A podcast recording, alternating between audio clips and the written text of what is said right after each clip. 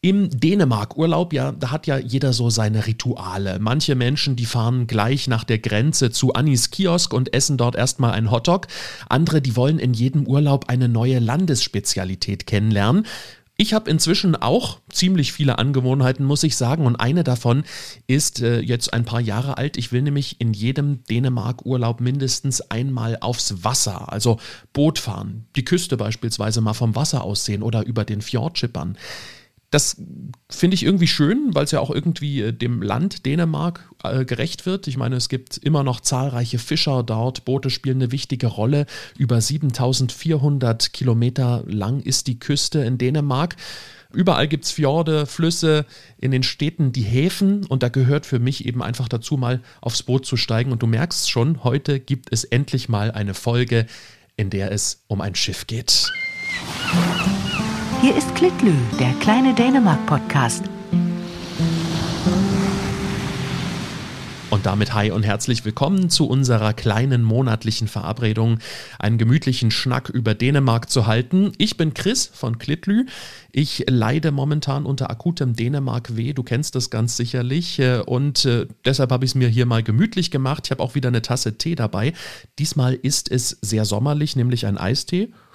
Hm? Sehr lecker. Äh, Pfirsich, ich mag, bin eher der Pfirsichmensch, nicht so Zitrone. Und heute wollen wir einfach ein bisschen ins Träumen kommen. Es soll nämlich um die Seefahrer gehen, um die Weiten des Meeres, um hohe Wellen und enge Kajüten. Und äh, bei uns soll es um ein ganz besonderes Schiff gehen in dieser Folge, nämlich die Fregatte Jylland.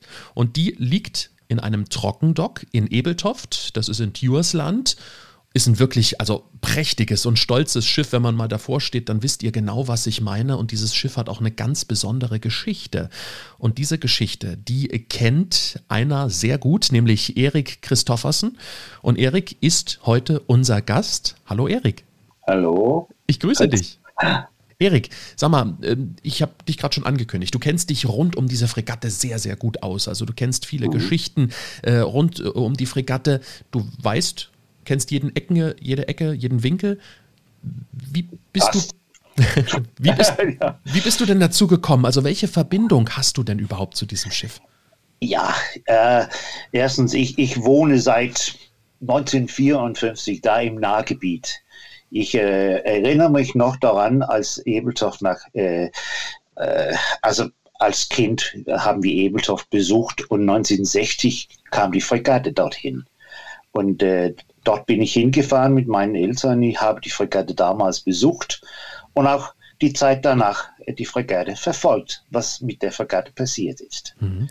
Dann wohne ich seit 1977 in Ebeltoft und äh, da sehe ich die Fregatte täglich. Ja, also hast du jeden Tag diesen wunderbaren Anblick. Aber sind es so auch so diese, diese Seefahrergeschichten, die dich so ein bisschen interessieren, die so ein bisschen deine Fantasie vielleicht auch wecken? Das auch, das auch. Das kenne ich auch als Trainer, wo, wo ich, äh, woher ich komme äh, eigentlich. Aber natürlich, wenn Schiffe kommen und dann wegfahren, was ist dann los, nicht wahr? Was ist passiert? Was wird dann passieren? Das ist natürlich immer ein so ein, eine Art Abenteuer oder Märchen, wenn man sagen kann. Das, das, das hat meine kindliche Fantasie auch damals so äh, inspiriert, kann man sagen. Ja, ja. Und ich finde ganz persönlich auch heute noch an, in Häfen, ne, wenn ein Schiff wegfährt, wie du schon sagst, das ist immer so eine, was, was, was wird das für eine Reise sein? Die mhm. Menschen, was werden die erleben? Ist auch immer so ein bisschen ein Ort von Willkommen und Abschied. Das ist so. Ich denke genauso. Ja, das hat, hat ja. irgendwie eine magische Aura. Jetzt geht es ja. aber bei uns heute um die Fregatte Jülen. Du hast schon gesagt, du siehst sie jeden Tag. Was ist das für ein Schiff? Wie sieht sie aus? Ja, das ist ja als Ausgangspunkt ein Kriegsschiff. Und äh, heute das noch, das längst, längste noch erhaltene Holzschiff der ganzen Welt. Hat so eine Länge von 71, 71 Metern und eine Breite von 13 Metern. Und äh, war als äh, Kriegsschiff äh, geplant und äh, durchgeführt im Bau. Und äh, hat auch damals äh, 1864 äh, wirklich aktiv gewesen, war aktiv gewesen in der Schlacht bei Helgoland. Das ist ja ganz kurz. So ein Kriegsschiff, das nicht nur äh, als Ausgangspunkt oder im Prinzip ein Kriegsschiff war, sondern auch in der Praxis. Ja, also darüber sprech, sprechen wir nachher einfach noch ein kleines bisschen. Ja. Ähm, ich will mal so ein kleines bisschen ein Bild geben, ja, also dass unsere Zuhörerinnen und Zuhörer sich so ein bisschen was vorstellen können. Das ist ein sogenannter Dreimaster, Stimmt das? Dreimaster, ja. Eine mit voller Takelage. Also das ist ja eine Fregatte wieder so wie man es hört vom Namen, mhm. nicht wahr? Fregatte, die Fregatte Jüllern. Und eine Fregatte um diese Zeit, und da sprechen wir von den Jahren 1857 bis 62, war eine Fregatte so eine, ein Dreimasterschiff mit voller Tagelage, mit einem geschlossenen Batteriedeck, mit zwischen 24 und 60 Kanonen. Die Fregatte hatte 44. Und dann so ein tiefliegendes, schmales Schiff, sehr elegant und sehr schnell. Und auch, was sehr modern war um die Zeit, mit einer Dampfmaschine geboren. Mhm. So dass äh, man sehr schnell mit diesem äh, Schiff manövrieren konnte. Und das war ja wichtig in einer Kriegssituation. Mhm. Das kann ich mir vorstellen. Also an diese, diese Masten waren natürlich da, um große Segel zu spannen ja. und um eben lange Strecken zu überbrücken. Aber wie du eben schon sagst, da gab es dann auch richtig einen Motor, eine Schiffsschraube. Mhm. Um das ist richtig. Und die Fregatte war eigentlich die erste Fregatte in Dänemark, die, die mit einer solchen Maschine geboren war. Die anderen Fregatten und Linienschiffe, auch um diese Zeit, haben diese Motoren später eingebaut äh, bekommen. Äh, das war so nach eine Nachrüstung, wie man das äh, sagen mhm. konnte. Die Fregatte war damit geboren. Und das ja. war was ganz Neues um diese Zeit. Ja, nun sind ja auch diese Masten sehr hoch. Weißt du, wie hoch? Ja. Ja, der große Mast hat so eine Höhe von 53 äh, Metern ja. über, die, über der Wasserfläche, ja. die es im Moment nicht gibt, aber sonst 53, das, war, das ist schon was, nicht wahr? Ja, Und da musste man hochklettern können, als junger Matrose an Bord. Also musste man Monaten, ja, schwindelfrei sein. Ja. Keine Höhenangst. Das ist so eine Mutprobe.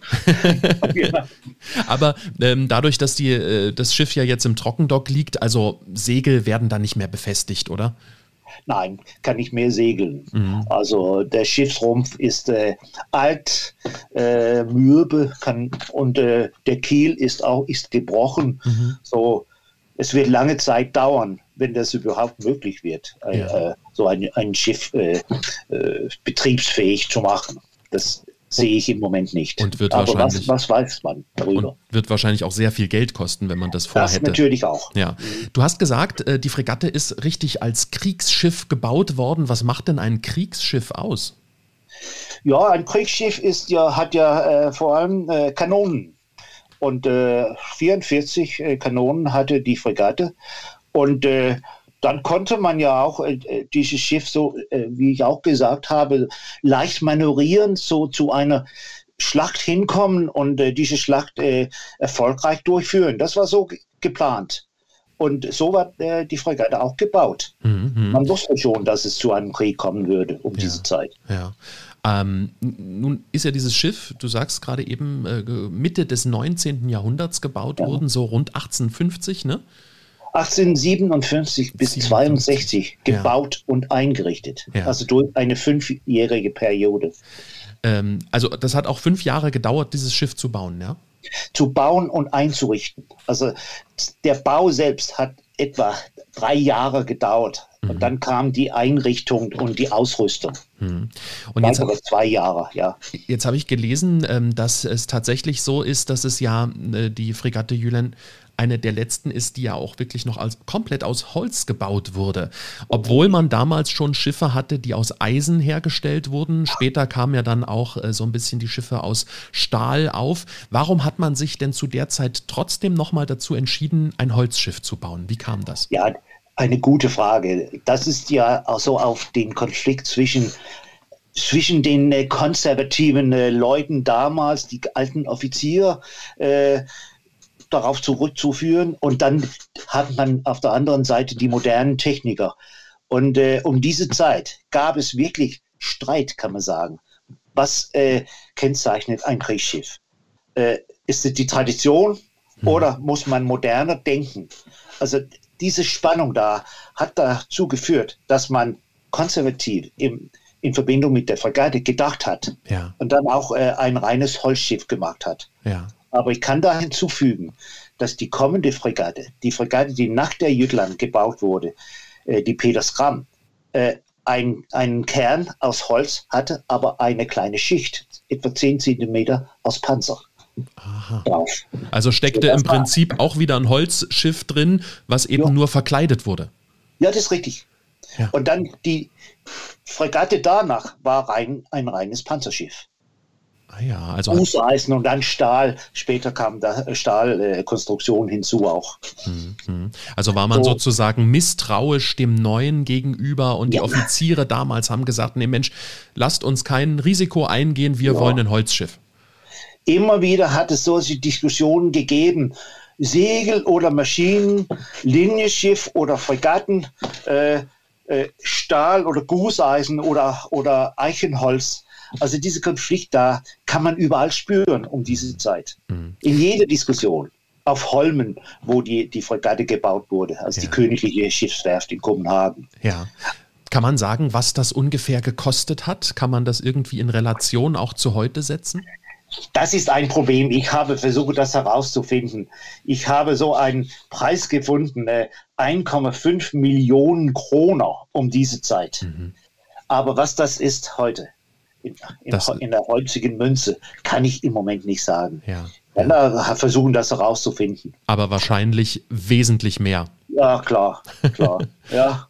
Ja. Was Und denn? Die Maschine, der, die Maschine an sich hat äh, mehr als 30 Prozent äh, des ah. Kaufpreises gekostet. Ah ja, okay. Ja, eine Maschine war damals etwas sehr Teures musste von Grunde an äh, gebaut äh, werden. Äh, neue so äh, Erfindungen äh, mhm. wurden immer gemacht. Und mhm. das war auf Burmeister und Wayne. Äh, in der Nachbarschaft in Kopenhagen, da hat man so eine Maschinenfabrik gehabt, hieß damals Burmeister und Baumgarten. Und da hat man die Maschine konstruiert. Mhm. Also und dadurch eine, eine gute Zusammenarbeit zwischen den beiden äh, äh, Betrieben da äh, etabliert. Aber es war was Topmodernes, oder? Klar. Ja. Also war man auch entsprechend stolz, als dann die Fregatte eingeweiht wurde? War das was ganz Großes für Dänemark? Ganz Großes, ja. Das ist richtig. Man war sehr stolz darauf. Man kann eine Menge Artikel darüber lesen, was, was man hier gemacht hatte, was, was sehr vornehm ist, nicht wahr? Ja, ja. Und wenn du sagst vornehm, dann muss man ja auch sagen, wer sich die Fregatte Jüland mal anschaut, der sieht auch, die ist ganz besonders verziert. Da gibt es ja schon außen äh, an, an, an, an der äußeren Hülle gibt es ganz viele geschnitzte Holzfiguren, Ornamente und so weiter. War das normal, dass ein Schiff so derart verziert ist? Das ist auch interessant, denn das war auch ein Streitpunkt in der Zeit. Ja, also die modernen Techniker, sie hielten äh, gar nichts von, davon. Sie war dagegen. Ein Kriegsschiff muss, musste nüchtern sein, äh, Kanonen schwarz-grau und keine Farben, kein, keine Kunstwerke. Das, ein, aber das altmodische, das alte Denken äh, ging ja in diesem nach diesem Gedankengang war man so verpflichtet, so auch mhm. ein Kriegsschiff als eine Art Kunstwerk äh, darzustellen. Und deshalb hat man auch bei der Fregatte so diese Heck, äh, Heckkunstwerk gemacht. Mhm. Äh, Künstler aus der Kunstakademie in Kopenhagen haben das gemacht, haben dann die Aufgabe bekommen, Jütland zu äh, beschreiben durch Symbole und alles, was dazu gehörte. Und äh, deshalb hat man das gemacht, aber äh, das wurde auch als altmodisch betrachtet. Und ja. kurz vor dem Ende der Karriere auf See wurde dieses Kunstwerk tatsächlich schwarz äh, gemalt oder gestrichen. Man wollte das nicht mehr sehen. Ah, aber Jetzt heute bemühen wir uns ja darum, dieses Kunstwerk zu erhalten. Ja, eben, wie du schon sagst, es ist ein Kunstwerk. Damals wollte man es nicht mehr haben und heute sagt man, wow, was für eine Schönheit. Ja, klar, das ist ja klar. wirklich so. Ja. Wenn man sich einfach mal schon die Galionsfigur anschaut, also eben die Figur, die vorne, was ist das? Wie, wie nennt man die Vorderseite des Schiffs? Ja, die Galion. Ja, also dann die Galion, die Galionsfigur. Ja. Äh, ja. Da ist Ran richtig ja, ausgesprochen? Ja, eine goldene Frauenfigur ist Meer das. Gottes. Ja, ja, eine goldene Frauenfigur, gold angestrichen. Sie hat dann, wenn man es mal beschreiben möchte, ein langes Gewand. Sie hat ein Fischernetz ja. über die Schultern gelegt und einen ganz langen Stab in der Hand. Äh, Erik, was hat es denn mit dieser Figur auf sich? Ich glaube, man muss das auch mit dem Heck kombinieren. Denn da hat man ja auch die Symbole. Äh, da haben wir Kühe, Getreide, Eichenholz äh, und auch Mas Wassersymbole. Also Jütland war so, kann man sagen, eine Art Speisekammer für, für ganz Dänemark. Fische, äh, Fleisch und äh, Getreide und so mhm. weiter. Ich, so sehe ich das. Auch das mit dem Fischnetz. Äh, man kann Fische fangen, das hat man in Jütland getan und dann die Fische nach Kopenhagen getragen und verkauft. Ich glaube, das gehört dazu. Ja, aber diese Figur, die Ran, die gibt es ja selbst. Äh, wofür steht sie? Ja, also sie ist ja die Ehefrau äh, von, von äh, Ägir. Und äh, sie ist ja, sie symbolisiert ja äh, Schutz äh, der, der, der Seeleute, so wie auch Ägir. Ja.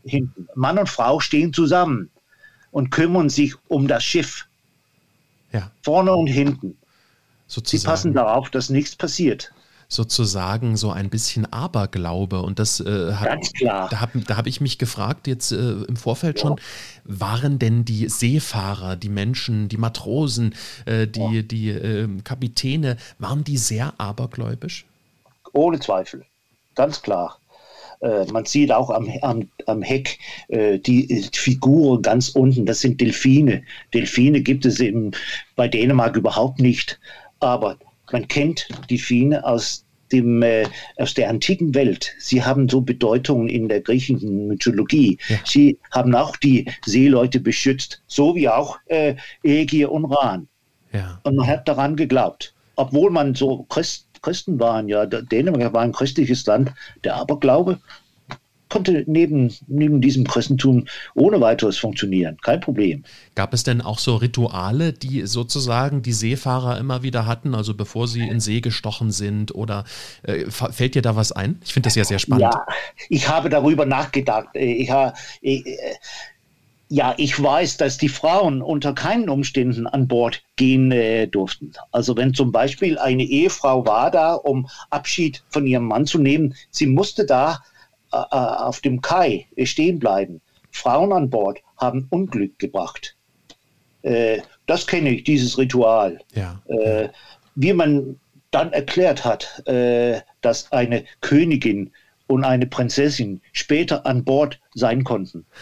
Äh, das weiß ich nicht, aber die, die beiden Personen waren vermutlich Ausnahmen. Ja, ja. Also die durften dann sozusagen ausgenommen, da hat man den Aberglaube sozusagen mal über Bord geworfen. Ja, kann man sagen, ja. Du hast schon gesagt, äh, sie durften nicht ins Innere äh, der, der oder überhaupt nicht Nein. aufs Schiff.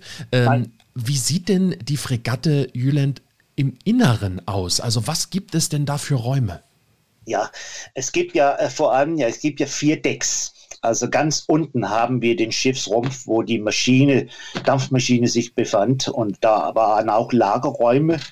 Äh, das Schwarzpulver war auch da mhm. verstaut. Etwa 20 Leute haben da gearbeitet, rund um die Uhr, wenn es äh, notwendig war. Dann kam man, wenn man so mal nach oben steigt, dann kommt man aufs Banjerdeck. Äh, da gab es Kajüten für die Offiziere. Äh, hinten und dann vorne auch für die äh, Handwerker. Die Handwerker, das ist wichtig zu bemerken, hatten hohe Positionen. Sie waren Spezialisten. Und dann äh, zwischen diesen äh, Quartieren da hat dann die äh, so die gewöhnliche Mannschaft geschlafen, so in Hängematten. Ja, ja. Also und dann weiter nach oben hat man dann äh, das Batteriedeck äh, mit der Kabüse, mit, der mit der Küche. Hm. Lass uns nochmal auf die äh, Schlafgelegenheiten zurückschauen. Ja. Also äh, die, die Generäle, die waren sozusagen wahrscheinlich die, die größten Kajüten hatten, die auch richtig prunkvoll untergebracht waren, ja? Ja, klar, das ist richtig. Die hatten dann auch bestimmten Schreibtisch noch mit in, in, ja. in ihrer Kajüte. der Chef, der Chef, äh, er hatte so eine außerordentliche Position. Er war, er hatte eigentlich einen Offizierstitel, aber er war der Chef. So, er war souverän. Mhm. Er konnte alles entscheiden. Mhm. Das war seine Aufgabe äh, zu entscheiden, was richtig und falsch war. Ja, ja. Äh, und dann hat man die, die äh, Oberste Leutnant, sagt man auf Dänisch, ich weiß nicht. Äh, ja, das, das sagt man auch auf, Deutsch, ja.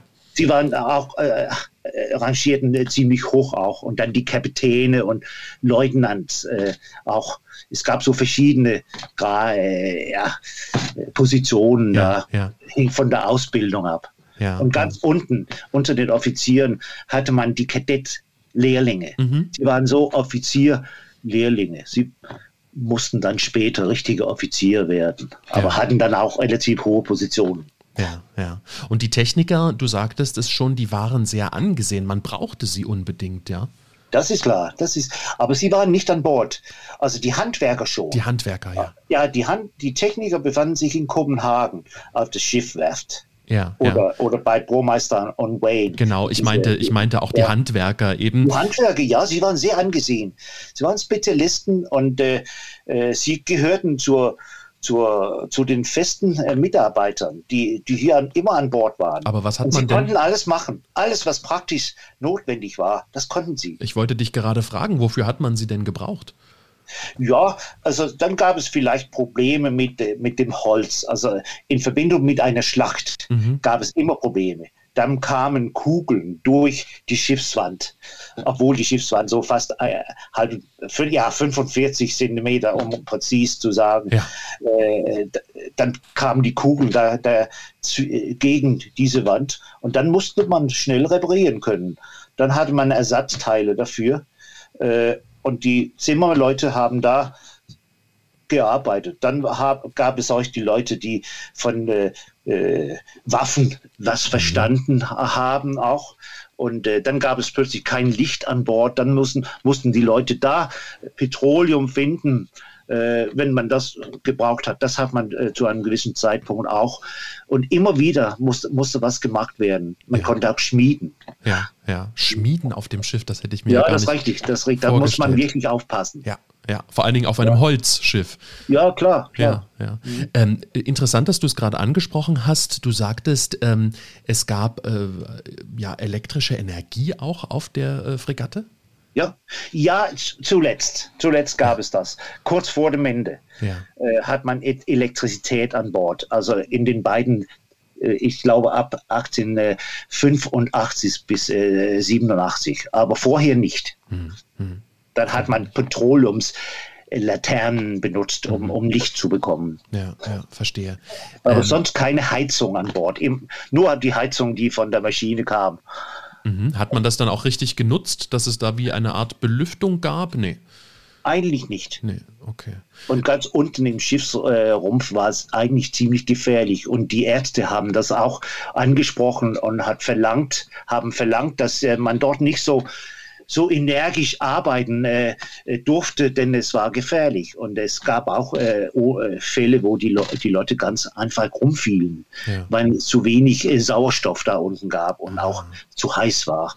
Ah ja, das, Das war besonders, wenn man in der Karibik war. Ja. Das war man fünf, fünfmal in der Karriere der, der Fregatte. So weit ist die Jüland auch gefahren. Ja, ja, fünfmal. Ach, das Ja, ist ja. Dänemark spannend. hatte ja Kolonien da. Ja. Und da musste man hinfahren. äh, Und die Fregatte Jütland war da fünfmal. Die Seeland auch, glaube ich, aber man musste da die dänische Flagge zeigen können und auch äh, die Leute da äh, besuchen. ja. Äh, Also Naja, und Amerikaner, die Engländer hatten Interessen da auch und die Amerikaner haben ja später äh, diese Inseln gekauft. ja, ja. Ja, Und wenn man, wenn man da hingefahren ist, eben zu den Kolonien, da musste ja eben das Schiff auch was hermachen. Ja? Also da musste man ja auch zeigen, dass man äh, ja ein, ein, äh, in der Lage ist, so etwas Tolles zu bauen, was man hat. Ja, Ja, deshalb vielleicht ja. auch die Verzierungen und dieses, diese Größe dieses Schiffes. Das hat man auch, äh, man war auch stolz darauf. Ja, man eben. hat Partys gemacht und äh, Freunde, äh, sagen wir auch Konkurrenten vielleicht an Bord äh, begrüßt. Man hat Partys gemacht um, und dann hat man gezeigt, was man hier hat, Ja. nicht wahr? Um, Ja. um einen guten Eindruck zu machen Ja. und äh, Um auch den- etwas Macht zu zeigen. Ja? imponieren. Um Macht auch ein bisschen zu zeigen. Auch das, ganz Ja. klar, nicht wahr? Wir haben schon mal drüber gesprochen, 44 Kanonen gibt es da insgesamt an Bord, äh, 21 auf der einen Seite, 21 auf der anderen Seite, oder? Nee, äh, 30 auf dem Batteriedeck, Ah, okay. 50, äh, 15 an beiden Seiten und dann der Rest oben auf dem offenen Wetterdeck. Aha. Aha. Also es ist äh, ein richtiges Kriegsschiff. Wie gefährlich waren denn Kanonen? Also ich meine, ich kenne das jetzt nur aus Filmen und aus, aus äh, Kinderbüchern vielleicht, aber war das wirklich, ja, waren das gefährliche Gefechte? Ich würde sagen, dass die Kanonen auf der Fregatte eigentlich sehr stabil waren. Sie waren sehr groß, sehr schwer, äh, hatte so ein Gewicht von 2 bis 2,5 Tonnen. Mhm. Und dann kam der Wagen und darunter hinzu. So 2,3 bis 2,8 äh, Tonnen. Und ja. sie explodierten nicht. Das war früher ein Problem in der dänischen Flotte. Aber die Kanonen, die man bei der Fregatte äh, benutzt hat, äh, waren so sehr schwer. Das war, sie waren in Schweden gemacht und sehr gut konstruiert, kann man mhm. sagen, so dass sie nicht explodierten. Aber natürlich war es gefährlich, besonders wenn der man an der Kanone stand und der Feind zurückschoss, genau. dann äh, musste man da gründlich aufpassen. Was, was, was wiegt denn so eine Kanonenkugel? Eine, die Kugeln, die man auf der Fregatte benutzt hat, hatte, hatten ein Gewicht von 30 Pfund, das heißt 15 Kilogramm. Und man hat auch äh, Granaten benutzt, die, die hatten so ein Gewicht von etwa 10 Kilogramm. Ah, okay. Und diese Granaten sind dann sozusagen nochmal explodiert nach dem Abschuss. Ja, und äh, haben meistens äh, das Ziel ver, äh, verfehlt. Ja. Äh, es waren sehr primitive Granaten, wo man das Pulver reinsteckte und dann Korke und Lunte und äh, individuell angepasst. Äh, hing vom Abstand zum Ziel ab und die, die meisten haben gar nicht ihr, ihr Ziel äh, mhm. getroffen. Mhm. Aber man hatte auch äh, Spitzgranaten an Bord gehabt, äh, die man in, äh, in anderen Kanonen benutzt hat, oder so ein, wo es Züge gab. Ja. So ganz modernisierte äh, Kanonen hat man gehabt auch an Bord. Man kann ein paar davon äh, heute noch sehen. Ja, ja. Die waren eigentlich sehr alt und aus Bronze, aber wurden dann modernisiert. Ah, verstehe. Äh, wenn, lass uns nochmal über die ganz klassische Kanonenkugel sprechen. Ähm, du hast gesagt, sie wiegt ungefähr 15 Kilo. Wie viele hatte man davon mit, wenn man in, in, ja, in, in Gefecht gefahren ist? Äh, das hing davon ab, äh, von der Situation ab. Aber auf der Fregatte hat man etwa 700 äh, Kugeln mitgebracht, so schätzungsweise. Ja. Man weiß genau, dass 611 Stück abgefeuert wurden innerhalb von zwei Stunden. Wow. Ja, Bürokratie gab es auch damals. das, das, wurde, äh, ganz genau so war das. Ja, also. Und, äh, jedes Mal hat man drei Kilogramm äh, Pulver, Schwarzpulver benutzt für jede Explosion. Also das sind ja auch unglaubliche Massen, ja. die da sozusagen auf dem Schiff mitgeführt wurden ja. und die innerhalb von zwei Stunden, also so Jeden, viel, ja. viel länger hätte das Gefecht ja gar nicht gehen dürfen. Nee, nee. Und dann ist man wieder zurückgefahren und hat Nachschub geholt? Das äh, vermute ich, ja. ja. Ja, Wahnsinn. Und wenn man jetzt für andere Schiffe, ja, wenn, wenn ein, ein Schiff von so einer Kanonenkugel getroffen wird, sagen wir jetzt mal der ganz normalen, die, die nicht explodiert, keine Granate, ähm, was macht das für einen Schaden? Ist das. Ist ja, das ist sehr schlimm. Also also wenn man daran denkt, dass die Schiffsseiten, die Wände da aus Holz war, da gab es viele Splitter an der Innenseite. Und die, diese Splitter haben große Schaden verursacht hm. bei den Leuten, die da standen. Ja. Und die Ärzte mussten da rumfummeln, um diese Splitter zu finden. Und innerhalb von kurzer Zeit, sonst gab es Probleme mit Entzündungen und äh, dann musste man vielleicht amputieren. Sehr schlimm war das. Und dass man dann später also Panzer äh, gebaut, Panzerschiffe gebaut äh, hatte, das, äh, das war natürlich ein großer Fortschritt. Mhm. Und wenn das Schiff dann sehr beschädigt war, das gegnerische, dann konnte es auch das sinken. Das ist natürlich auch ein großes Problem. Ja. Und äh, wenn besonders so eine Kugel so in der, in der Wasserlinie traf, das passierte tatsächlich zweimal äh, bei der Fregatte, dann mussten die Handwerker wirklich arbeiten. Dann wurde so ein Zimmermann äh, nach unten gesenkt vor dem Schiff. Die Kugeln kamen dann und da hatte so eine Notreparation äh, vor dem Schiff gemacht und an der Innenseite standen dann Leute mit Säcken, die, die sie in, in das Loch reingeworfen haben. Dann nach der Schlacht konnte man da so eine richtige Reparatur machen. Ja, ja, das ist ja verrückt. Klar. und das ist der, der, der Fregatte auch passiert mal? Klar, klar, zweimal jedenfalls, das weiß man ganz ja. genau. Ja. Äh, die Fregatte erhielt 18 Treffer, das hat man ausgerechnet. Aber die Fregatte äh, Schwarzenberg auf der anderen Seite, die österreichische Fregatte, hatte 18 Treffer oh. bekommen. Ja. verrückt. Das zeigt ein bisschen auch, äh, um dieses Thema äh, kurz zu besprechen, auch, ja. dass die Dänen etwas von Krieg wussten, was die Österreicher und äh, gar nicht wussten. Die Preußen waren tüchtig, aber in erster Linie äh, in, der, in, der, in dem Landkrieg. Wenn du es jetzt schon ansprichst, was, was war das für ein Konflikt?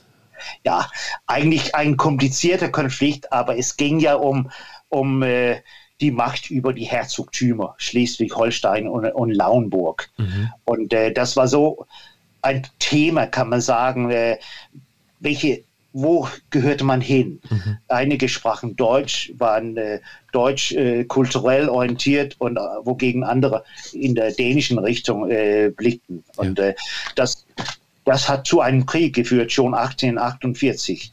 Äh, dieser Krieg endete 1851 ohne Ergebnis. Und dann haben ja die Dänen und auch die Österreicher und Preußen da eingemischt. Sie wollten da was äh, aus diesem Konflikt haben. Bismarck ja. hatte ja so einen Masterplan. Er wollte ein Deutschland etablieren mit, mit Holstein, äh, wenn möglich auch mit Teilen von Schleswig. Und die Dänen auch äh, wollten festhalten an, an diesen diese Herzogtümer, die äh, seit Jahrhunderten von Dänemark aus regiert wurden. Ja. Äh, und das, da hat, konnte man nicht, sich nicht einigen um den Schreibtisch. Und dann hat man damals Krieg geführt. Und das, das kam dann auch zu diesem Krieg 1864. Ja, und das war der sogenannte deutsch-dänische Krieg dann genau. an der Stelle. Und das war auch der einzige wirklich richtige Kriegseinsatz für die Fregatte. Eben, ja. ja, genau. Der einzige Kriegseinsatz äh, der Fregatte und die letzte Schlacht äh, für Dänemark überhaupt auf See. Ah ja. Und auch in diesem Sinne ist ja diese äh, Fregatte hier historisch. Ja. Und auch historisch war, dass Dänemark diese Schlacht gewonnen hat, wogegen man den gesamten Krieg verloren hat. Mhm, mh. Ja. ähm, jetzt hast du über viele Menschen gesprochen, die man an Bord braucht. Man brauchte die Handwerker, es gab die ja. Offiziere, es gab die einfachen Matrosen, es gab wahrscheinlich auch die, die die äh, Kanonen bedient haben, die, ja. die im Maschinenraum waren. Das sind die doch Soldaten auch, Soldaten. Von, etwas von Gewehren wussten. Ja, also mit Gewehren hat man auch geschossen. Ja, das hat man oben. Ja. dann stand man oben auf dem Mars und hat dann nach unten ge geschossen. Ja, das sind, das klingt nach sehr, sehr vielen Menschen. Wie viele haben denn Platz gefunden auf der, auf der Fregatte Jünger? Ja, da musste man wirklich ökonomisch sein, kann man sagen. Ja. Also man sagt, zwischen 400 und 437 Leute haben da gewohnt. Äh, die Zahl 437 stammt von der Schlacht bei Helgoland, das weiß man so ganz genau. Aber man musste ja äh, herausfinden, wie, wie so ein, ein Tag verläuft, nicht wahr?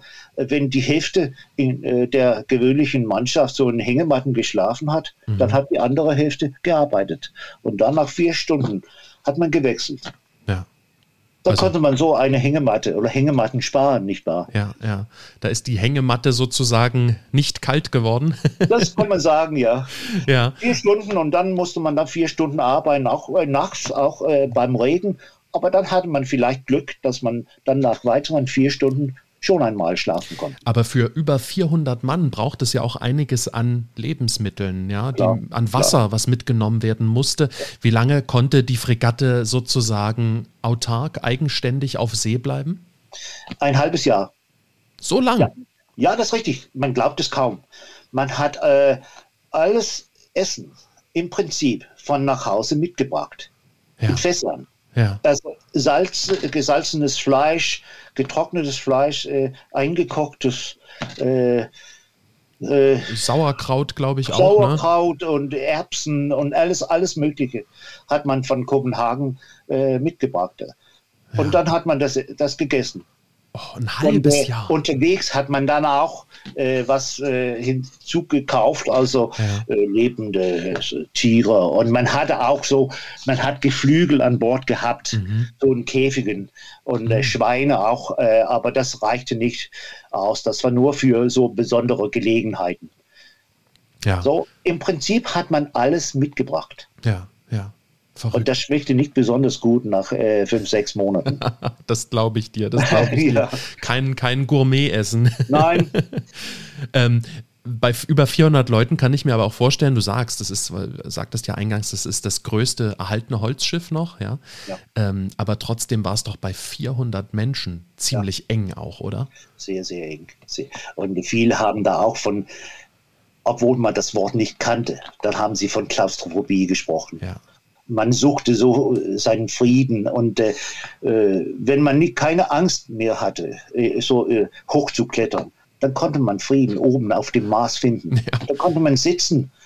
Äh, und wenn man so eine freie Stunde haben, hatte, dann konnte man da Bücher lesen und Tagebücher schreiben, Briefe schreiben. Das mhm. hat man sehr viel getan um diese Zeit. Gibt es Briefe geschrieben, ja. Gibt es noch Tagebücher aus der ja, Zeit? Ja, sehr viele. Hast das ist sehr interessant, das zu lesen was man so erlebt hat und spontan geschrieben hat, ja, von, von Weihnachtsessen äh, in der Karibik bei 35 Grad Hitze und äh, mhm. ohne Schnee und äh, da spürt man so die Sehnsucht äh, ja. nach der Heimat. Ja. Und äh, alles Mögliche, aus, was man so erlebt hat. Äh, man hat dann einen Menschen gesehen, der schwarz war und er hat Dänisch gesprochen. Ja. Das was, ja, man wusste ja gar nichts von der Außenwelt. Ja. Es war schon etwas Besonderes, wenn ein, ein Junge aus Jütland einmal im Leben nach Kopenhagen kam und dann plötzlich diese Fahrt, diese Reise in die Karibik. Irre. Ja, das ist ja nicht wie heute, wo man alles ja über das Nein, Internet das äh, auf alles ja. zugreifen kann. Ja. Das waren richtige Abenteuer. Ja. Ne? Apfelsinen und Fische gegessen, Rotwein auch. Ja. Und dann das Leben in den Hafenstädten. Hm. Das war auch ein Thema. Das, ja. Was hat es da mit sich? Mit, ja, auf das, sich? Äh, zum Beispiel in Portsmouth und Plymouth, da war man immer unterwegs. Da hat man Kohlen, noch mehr Kohlen bekommen mhm. und da haben die, die Seeleute da diese Städte besucht und dann so das Leben als Seemann im Land erlebt. Mhm. Mit alles, allem, was dazu gehört. Und was gehört dazu? Ja, also die erste waren jedenfalls darauf vorbereitet. Ja. Krankheiten kamen hinzu. Man ja. war auch, man hat, war auch betrunken. Das wurde eigentlich äh, im Grunde toleriert. Also, mhm. also eine Art Ventile. Ein Seemann darf sich betränken, wenn er äh, bloß seine Arbeit äh, machen kann am mhm. folgenden Tag. Aber Geschlechtskrankheiten kamen ja. auch hinzu. Ja. Ja, ja. Syphilis war allgemein verbreitet. Man hat da von der schlimmen Krankheit gesprochen. Das Wort Syphilis wollte man nicht, nicht so nennen, mhm. aber das war sehr, sehr verbreitet. Mhm. Also verrückt, ne? Auf der einen Seite schon so dieses, dieses enge Leben an Bord, dieses, mhm. diese Einschränkungen, die man hatte. Auf der anderen Seite haben die aber auch was erlebt. Die Matrosen und alle, die Besatzung, die da auf dem Schiff war, wenn sie unterwegs war. Ähm, ich kann mir vorstellen, oft, wie du schon sagtest, Klaustrophobie, es ist eng, man ist ständig, man hat ja gar keine Privatsphäre mehr. Ähm, aus, aus Geschichten von früher, da kenne ich, dass es immer Seemannslieder auch gab. Wahrscheinlich auch so ein bisschen, um die Motivation oben zu halten. Ja. Gab es die auch auf der Jüland? Ich weiß es eigentlich nicht, aber warum nicht? ja. Also, das vermute ich. Äh, ich weiß, dass man musiziert hat. Mhm. Jedenfalls hat man gespielt man durfte auch seine Mundharmonika an Bord bringen, mitbringen und es gab ein Orchester. Äh, auch beim Marschieren hat man auch äh, manchmal so äh, Musikbegleitung gehabt und äh, ich habe keine äh, Lieder gefunden, aber ich suche danach. Ja. Aber man hat äh, gespielt und man hat auch getanzt. Ach, ja. Männer haben dann mit Männern getanzt. Ja. Ja. Ja, einfach um auch ein Gegengewicht zu schaffen zur ja. Arbeit. Ne? Also wer arbeitet, der musste ja. auch ausgelassen sein und sich sozusagen in seiner Freizeit ablenken können. Das ist wirklich spannend. Das ist wirklich spannend. Ähm, wir haben über den Kriegseinsatz gesprochen im Deutsch-Dänischen Krieg. Ähm, nach 1864. Was ist dann mit der Fregatte passiert? Du hast schon mal gesagt, man ist zu den Kolonien gefahren. Das ist man. Da war man insgesamt fünfmal. Und äh, dann hat man die Fregatte so umgebaut, äh, äh schon 1874. Mhm. Da brauchte der dänische König, Christian IX., er brauchte so ein, eine neue königliche Jagd. Er musste nach Island fahren. Mhm.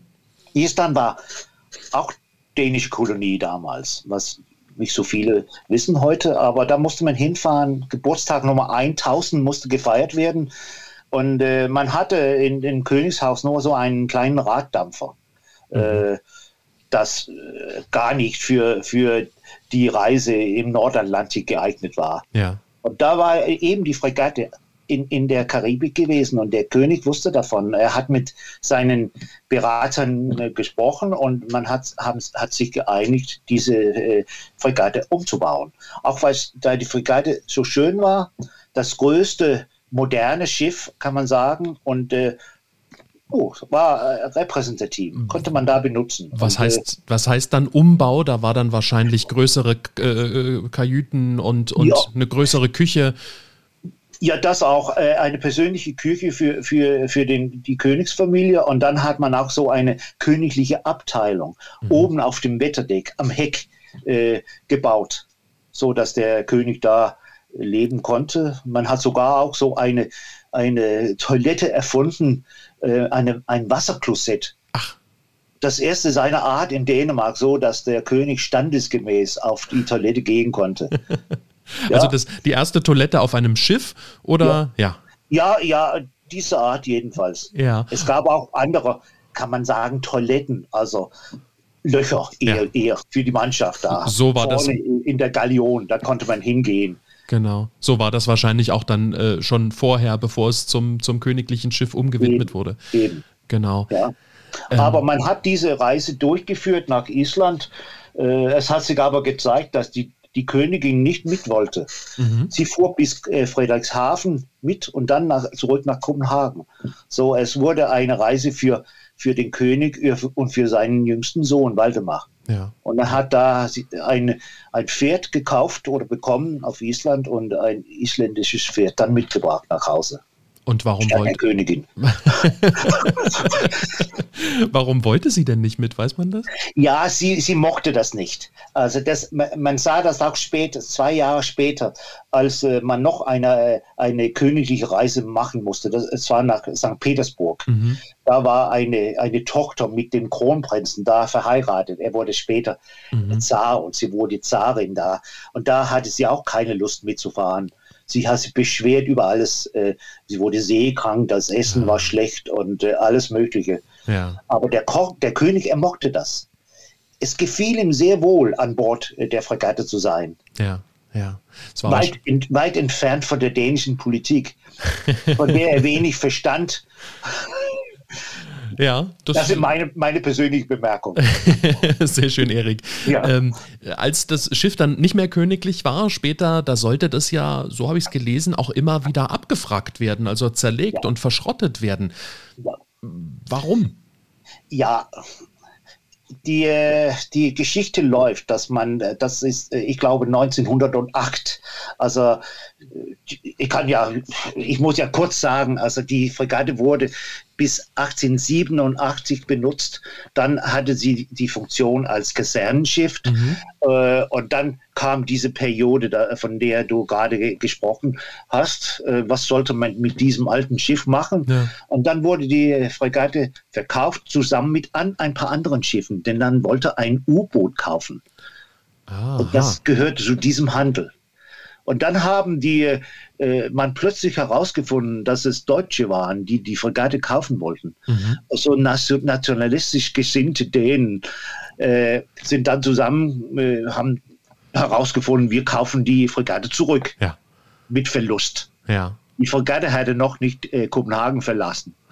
Also sie, sie lag noch äh, im Hafen von Kopenhagen und schon hat Ja. man sie mit Verlust zurückgekauft. Ja, das ist richtig. Ja, das nicht- manchmal.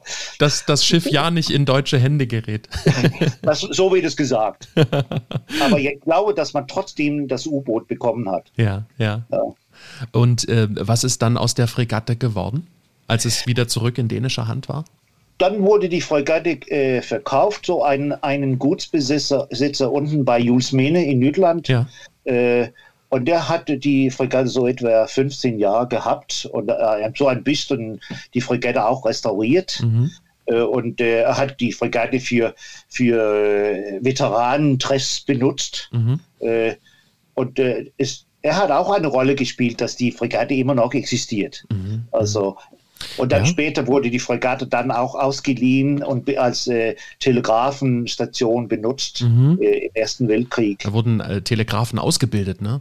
Ja, das ist richtig. Ja. Und, äh, und äh, Ausbildungs- und, und, auch benutzt eigentlich ja. äh, da äh, bei äh, Nörsundby. Ja, ich, ich glaube, es ist ja bestimmt auch nicht so einfach, äh, so, eine, so, eine, so ein Schiff zu besitzen. Da muss man ja wahrscheinlich auch immer was machen, oder? Immer wieder, immer wieder.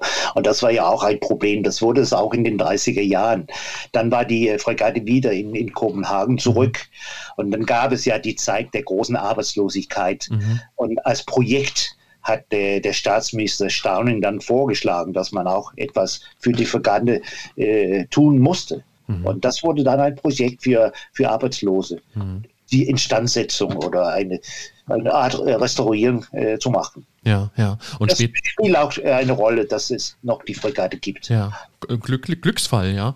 ja, ähm, ja. Später, später ist es ja dann auch sogar mal eine Jugendherberge gewesen. Ne? Eben, ne? in, in die, das war die, das die, war die nächste, Zeit. kann man sagen, Karriere der Fregatte ja. außer Dienst äh, in Kopenhagen. So äh, Kinder aus der Provinz, die mussten ja einmal äh, Kopenhagen besuchen und dann konnten sie da so übernachten. Ja, aber in einer Jugendherberge. Und wir haben viele Gäste gehabt, die von, von ihrem Aufenthalt da gesprochen ja. haben oder von ja. Eltern und Großeltern, die dort gewohnt haben. Ja, aber irgendwie klingt es doch auch absurd, wenn man sich denkt, das ist das letzte große Holz, Holzkriegsschiff, was gebaut wird.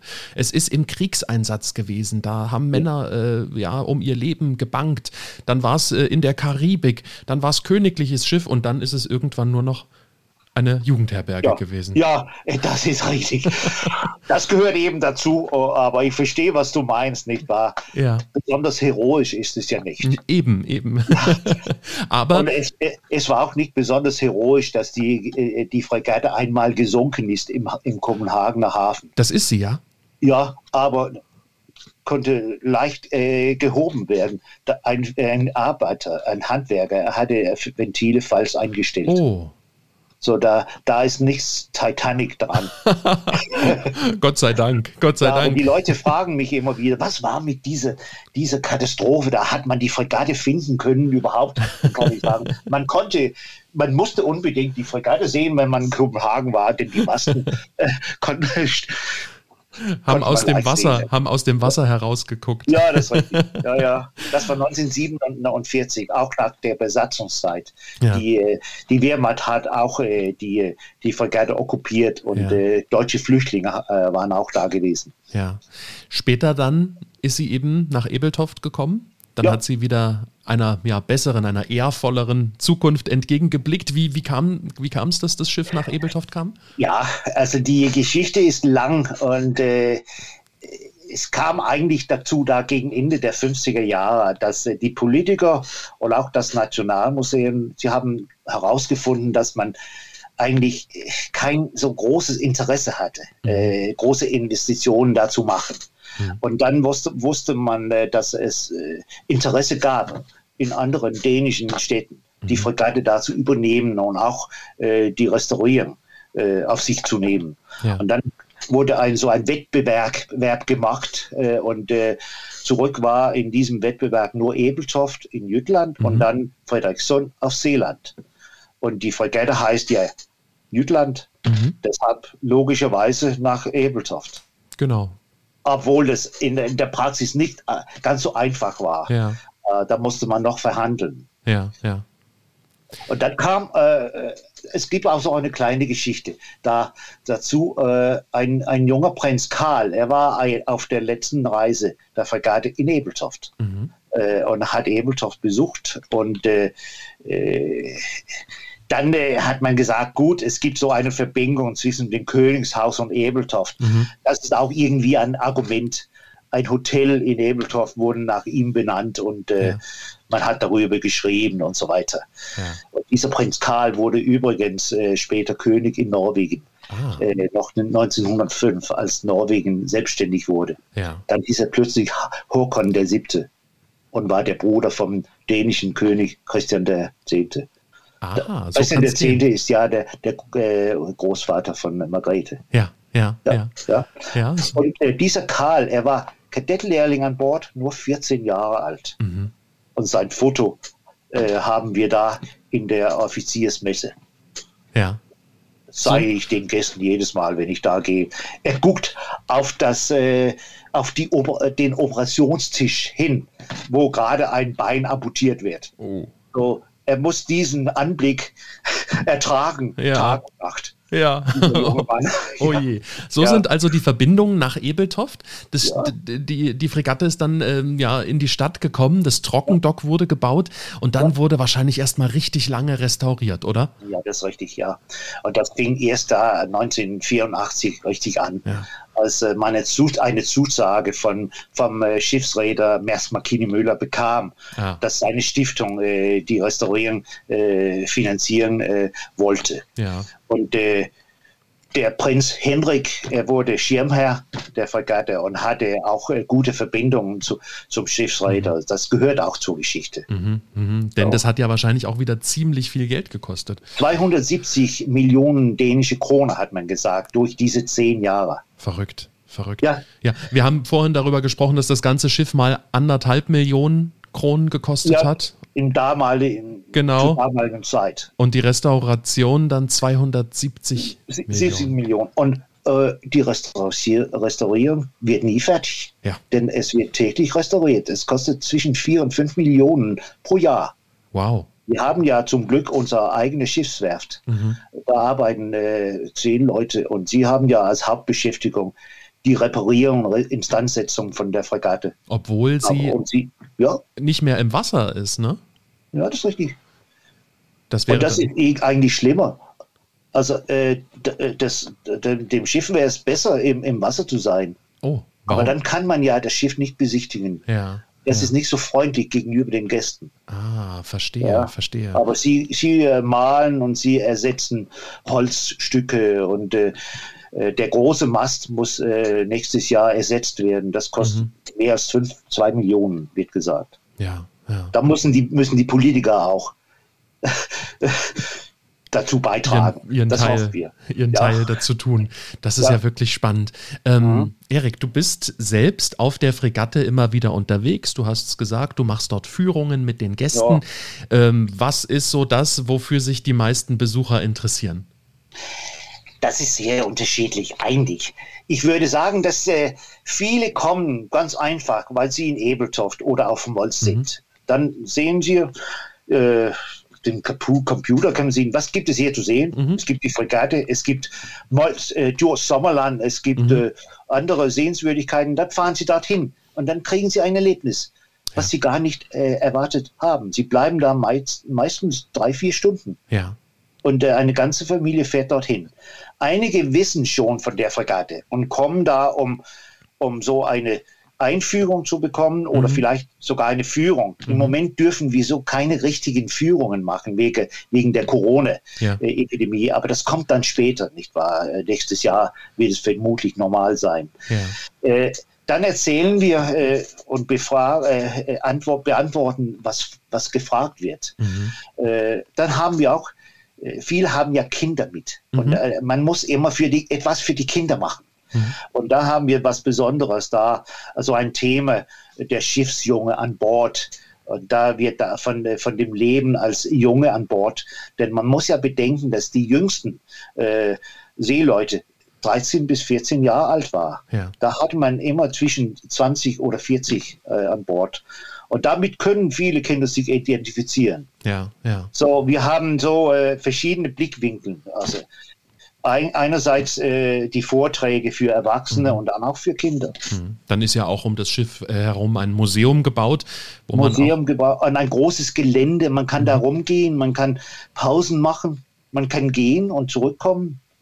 ja. Und man ja. kann auch sogar Tau machen.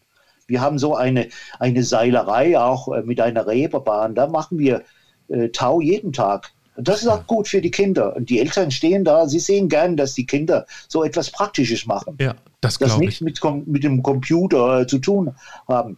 Sie helfen auch, die Kinder auch, wenn wir so unsere Kanonshow haben. Ja. Die Ke- Kanonen müssen dann zurückgezogen werden und dann wieder äh, zurück äh, und abgefeuert werden. Ja. Dann sind die, abends arbeiten sie auch zusammen mit uns. Ah ja, also das macht ihr auch noch richtig immer Ja. mal so ein bisschen Kanonenschüsse. Nee, eben da. Und dann hören sie äh, als, äh, zum Schluss ja, den Schuss. Ja, ja, spannend. Dieser Schuss wird äh, zweimal abgefeuert. Also Das muss sehr präzise sein, denn sonst beschweren sie sich in, in, in der Stadt. weil es zu laut Wenn ist. es ein bisschen zu früh ist, das ist das Schlimme. Ah, Okay, ein paar verstehe. Minuten später, das geht schon. Dann ist, wartet man darauf. Also es gibt für jeden was zu erleben, auch ähm, Eben, wenn, eben, man, wenn ja. man euch besucht. Das Museum ist aber grundsätzlich geöffnet. Und ab dem nächsten Jahr 2022, sagst du, dann gibt es bestimmt auch wieder Führungen, äh, wo Ja. man auch dich treffen kann, Erik. Auch mich, ja. Ja. Was ist denn deine Lieblingsgeschichte rund um das Schiff? Ja, das ist auch schwierig, denn es gibt so viele Geschichten. Äh, Und ich habe ja ein bisschen darüber nachgedacht. Äh, Ich interessiere mich eigentlich für die, so eigentlich für die, äh, die kleinen Leute, die, so, die anonymen Helden des Alltags eigentlich. Und da gibt es so mehrere Geschichten. Zum Beispiel sehen wir da oben auf dem, äh, auf dem Mast da vorne, auf dem, da steht so ein junger Mann. Ja.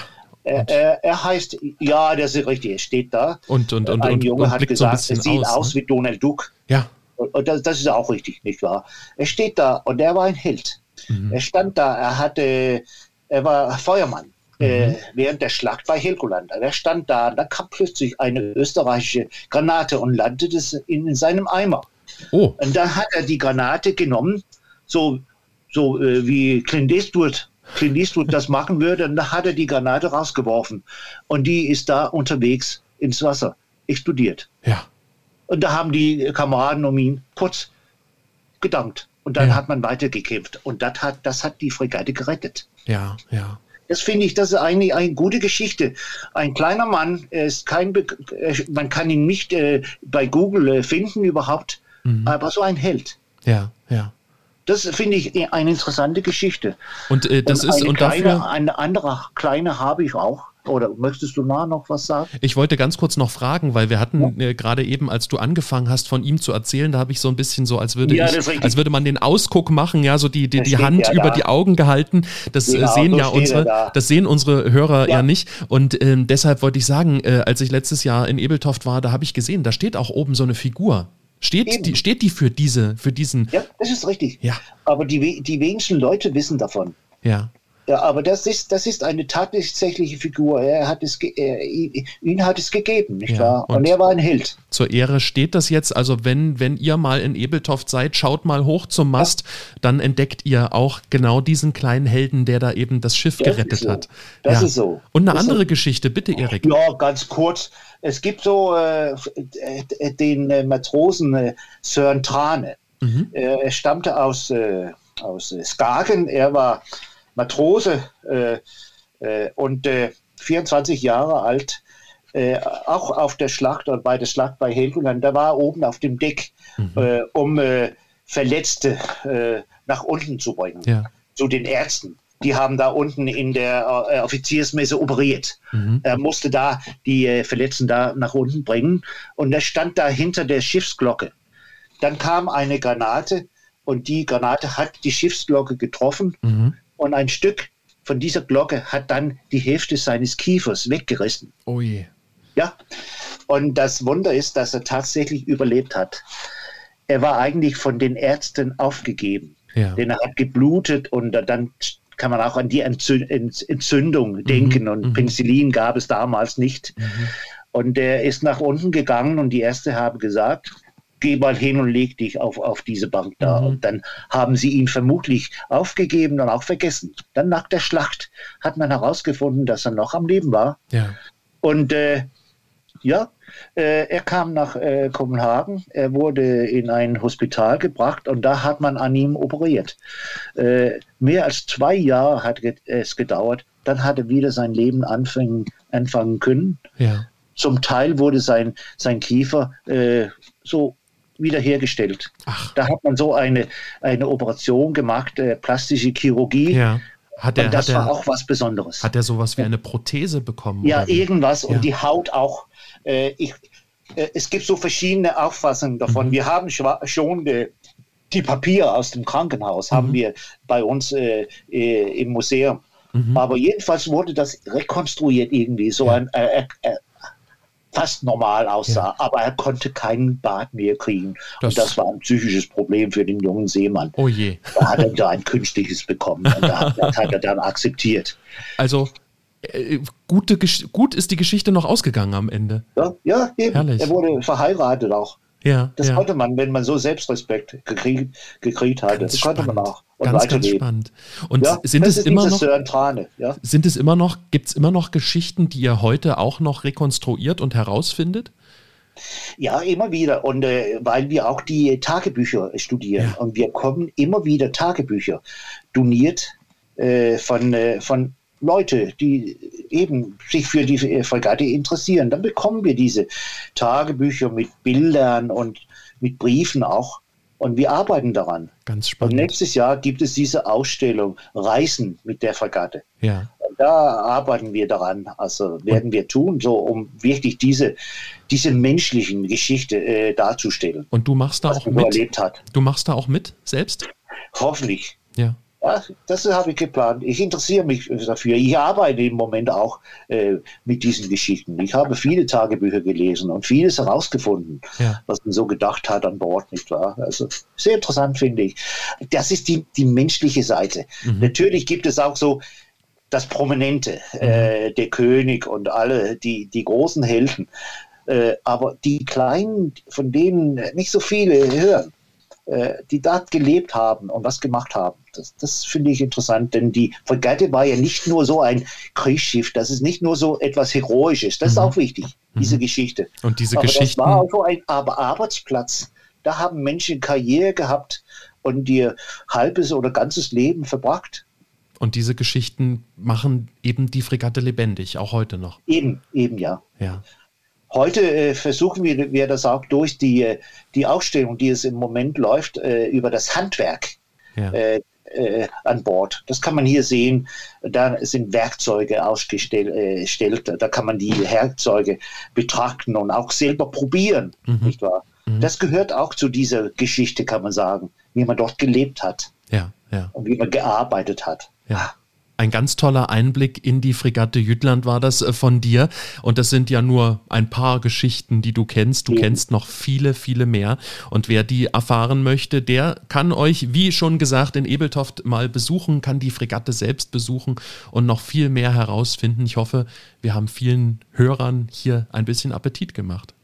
Hoffe ich auch. Ja, Erik, ja. ich danke dir herzlich, dass du dir ja. Zeit genommen hast. Es war unglaublich spannend, dir zuzuhören und ja. Ähm, ja, einen ganz anderen Blick mal auf so ein Schiff zu bekommen. Dankeschön, dass du, dass du dir heute Zeit genommen hast.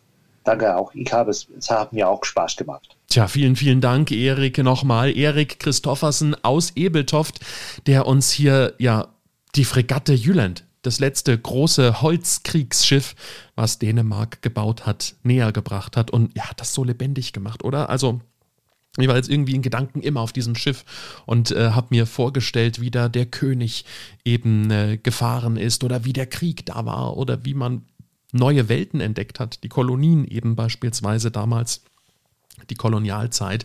Und ich finde es wirklich große Klasse, dass ich Monat für Monat so tolle Gäste hier habe, die eben die dänische Geschichte, die die dänische Kultur, Natur und so weiter so lebendig machen und da irgendwie so großen Appetit drauf machen. Herzlichen Dank an dieser Stelle nochmal, auch an euch, dass ihr diesmal wieder mit dabei wart. Ich hoffe, euch hat es genauso viel Spaß gemacht und es hat auch eure Fantasie richtig angeregt. Ähm, wenn ihr mir einen Gefallen tun wollt, dann könnt ihr das gerne machen, kostet nichts. Abonniert nämlich diesen Podcast, das hilft mir ähm, einfach ein Stück weiter weiter oder gebt auch gerne eine Bewertung ab, da wo ihr das machen könnt. Erzählt Freunden oder Familie davon, dass ihr auch mal reinhören können hier in diesen Podcast. Und wenn ihr Lust habt, dann macht doch auch mal einen Themenvorschlag. Also was würde euch interessieren? Worauf hättet ihr mal Lust? Ähm, was wollt ihr hören hier im Podcast? Wen soll ich einladen? Worum soll es mal gehen? Ideen sehr, sehr gerne an podcast klitlü.de, podcast.klitlü.de oder eben übers Kontaktformular auf der Internetseite. Auch wenn ihr Anmerkungen, Lob oder Kritik habt, dann schreibt mir gerne eine Nachricht. Ich freue mich darauf, von euch zu lesen. Ansonsten sage ich Dankeschön für heute. Genießt euren Tag noch. Ich hoffe, ihr habt noch was Schönes vor oder könnt es euch noch ein bisschen gemütlich machen und auf See schippernd ähm, ein bisschen träumen. Wir hören uns im nächsten Monat wieder, immer am ersten Sonntag des Monats. Ich freue mich auf euch. Bis dahin, macht's gut. Hi, hi. Das war's schon wieder mit Klitlü, deinem kleinen Dänemark-Podcast. Nicht traurig sein. Mehr Dänemark gibt es im Internet auf klitlü.de.